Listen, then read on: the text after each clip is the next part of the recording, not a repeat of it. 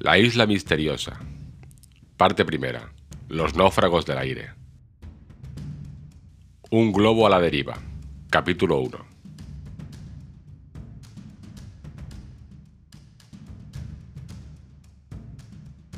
¡Remontamos! No, al contrario, descendemos. Mucho peor, señor Ciro, caemos. ¡Vive Dios! ¡Arrojad lastre! Ya se ha vaciado el último saco. ¿Se vuelve a elevar el globo? No. El mar está debajo de la barquilla y a unos 500 pies.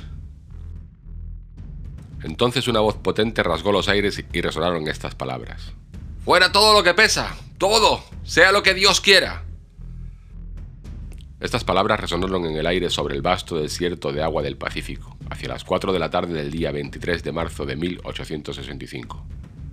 Seguramente nadie ha olvidado el terrible viento del nordeste que se desencadenó en el equinoccio de aquel año y durante el cual el barómetro bajó 710 milímetros. Fue un huracán sin intermitencia, que duró del 18 al 26 de marzo. Produjo daños inmensos en América, en Europa, en Asia, en una ancha zona de 1800 millas, que se extendió en dirección oblicua al Ecuador, desde el 35 paralelo norte hasta el 40 paralelo sur. Ciudades destruidas, bosques desarraigados, países devastados por montañas de agua que se precipitaban como aludes, naves arrojadas a la costa que los registros de Burao Veritas anotaron por centenares. Territorios enteros nivelados por las trombas que arrollaban todo lo que encontraban a su paso, muchos millares de personas aplastadas o tragadas por el mar.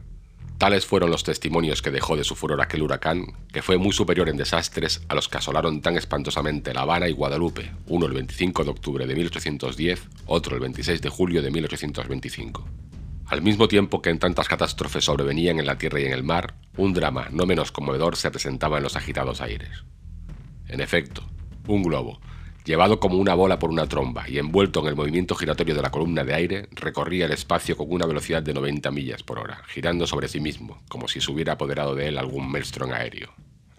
Debajo de aquel globo oscilaba una barquilla, que contenía cinco pasajeros, casi invisibles en medio de aquellos espesos vapores, mezclados de agua pulverizada que se prolongaban hasta las superficies del océano. ¿De dónde venía aquel aerostato, verdadero juguete de la tempestad? ¿En qué punto del mundo había sido lanzado? Evidentemente no había podido elevarse durante el huracán, pero el huracán duraba desde hacía cinco días, y sus primeros síntomas se manifestaron el 18. Así pues, era lícito creer que aquel globo venía de muy lejos, porque no había recorrido menos de 2.000 millas en 24 horas. En todo caso, los pasajeros no habían tenido medios para calcular la ruta recorrida desde su partida, porque no tenían punto alguno de comparación. Debió producirse el curioso hecho de que, arrastrados por la violencia de la tempestad, no lo sintieron.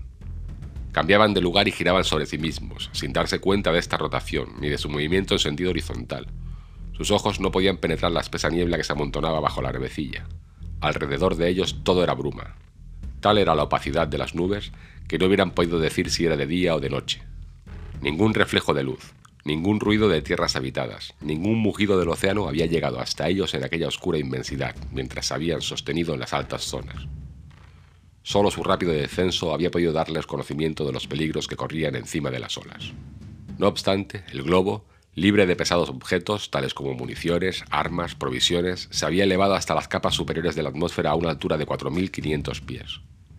Los pasajeros, después de haber reconocido que el mar estaba bajo la barquilla, encontrando los peligros menos temibles arriba que abajo, no habían vacilado en arrojar por la borda los objetos más útiles y tratando de no perder nada de aquel fluido, de aquella alma de su aparato que les sostenía sobre el abismo. Transcurrió la noche, en medio de las inquietudes que hubieran sido mortales para otras almas menos templadas. Llegó después el día, y con el día el huracán mostró tendencia a moderarse.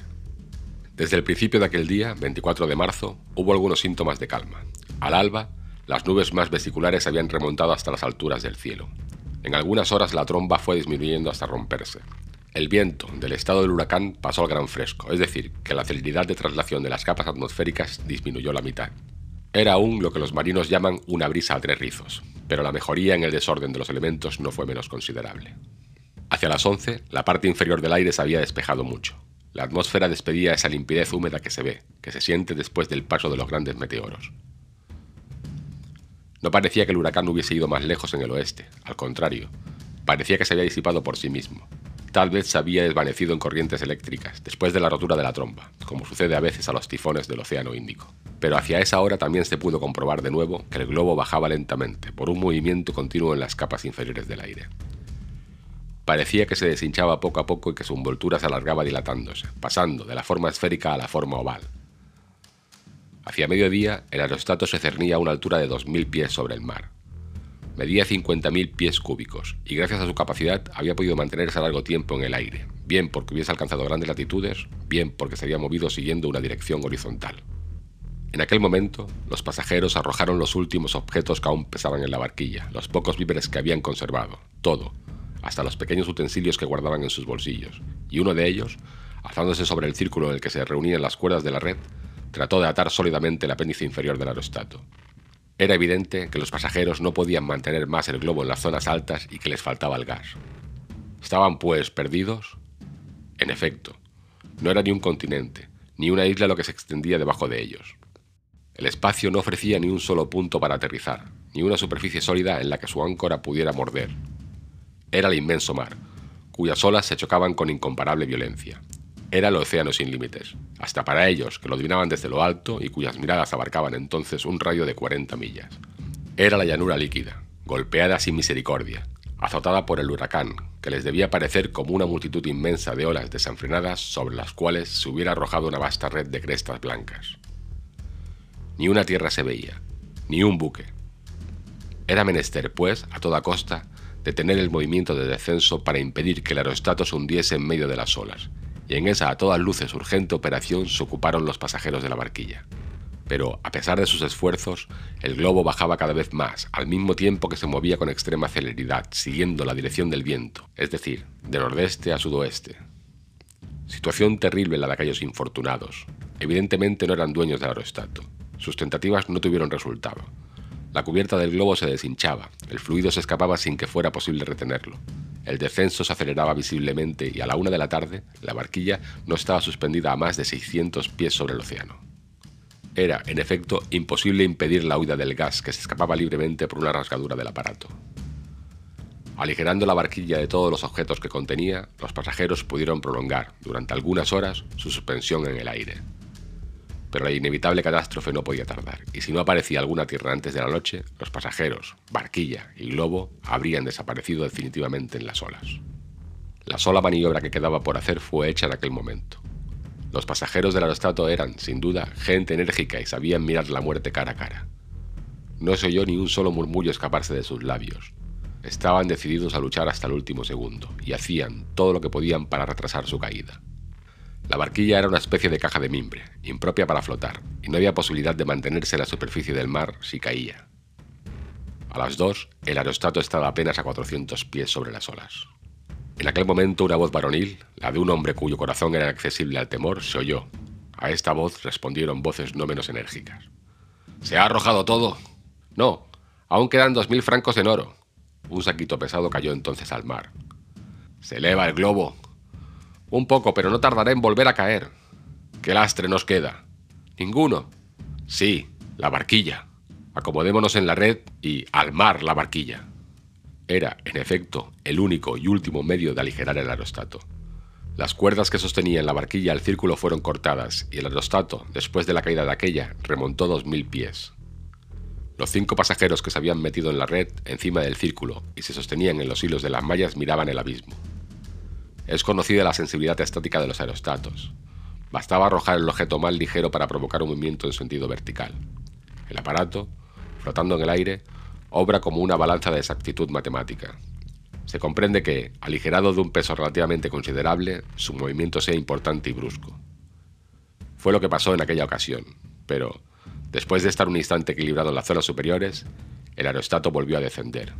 El gas se escapaba por una rasgadura imposible de reparar. Los pasajeros habían hecho todo lo posible. Ningún medio humano podía salvarles. Solo tenían que contar con la ayuda de Dios. A las cuatro el globo estaba a 500 pies sobre la superficie de las aguas. Se oyó un ladrido. Un perro que acompañaba a los pasajeros estaba asido, cerca de su dueño, a las mallas de la red. ¿Top ha visto alguna cosa? exclamó uno de los pasajeros. Poco rato después oyó una voz fuerte que decía: ¡Tierra! ¡Tierra! El globo, arrastrado sin cesar por el viento hacia el sudoeste, después del alba había franqueado una distancia considerable, unos centenares de millas, y una tierra elevada acababa, en efecto, de aparecer en aquella dirección. Pero aquella tierra se encontraba aún a 30 millas a sotavento. Faltaba más de una hora para llegar a ella, con la condición de no desviarse. Una hora. ¿No se habría escapado ya el fluido que les quedaba? Este era el problema. Los pasajeros veían distintamente aquel punto sólido que era menester alcanzar a toda costa. Ignoraban lo que era, isla o continente, porque apenas sabían hacia qué parte del mundo el huracán los había arrastrado. Pero aquella tierra, estuviese o no habitada, fuera o no hospitalaria, era su único refugio. Cerca de las cuatro el globo no podía sostenerse, rozaba la superficie del mar.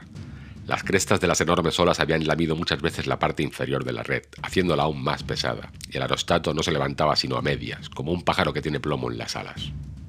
Media hora más tarde la Tierra no estaba más que a una milla de distancia, pero el globo ajado, flojo, deshinchado, enrollado en gruesos pliegues, solo conservaba gas en su parte superior. Los pasajeros, asidos a la red, pesaban ya demasiado para él, y pronto, medio sumergidos en el mar, fueron golpeados por las furiosas olas.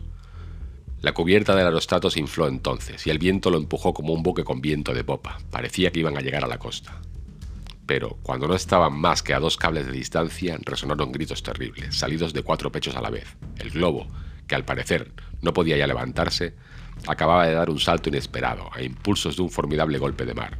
Como si hubiera sido aligerado súbitamente de una nueva parte de su peso, remontó a una altura de 1500 pies y allí encontró una especie de remolino de viento que, en lugar de llevarlo directamente a la costa, le hizo seguir una dirección casi paralela a ella. En fin, dos minutos más tarde se acercaron oblicuamente y cayó sobre la arena de la orilla, fuera del alcance de las olas. Los pasajeros se ayudaron los unos a los otros, logrando desprenderse de las mallas de la red. El globo, libre de aquel peso, fue recogido por el viento y como un pájaro herido que encuentra instante de vida, desapareció en el espacio. La barquilla contenía cinco pasajeros más un perro, y el globo solo había arrojado cuatro sobre la orilla. El pasajero que faltaba había sido evidentemente arrebatado por el golpe de mar, quedando de lleno en la red, había permitido al aparato, aligerado de peso, llegar a tierra. Apenas los cuatro náufragos, se les puede dar ese nombre, habían tomado tierra, todos, pensando en el ausente, exclamaron, Quizá podrá ganar la orilla a nado. ¡Salvémoslo!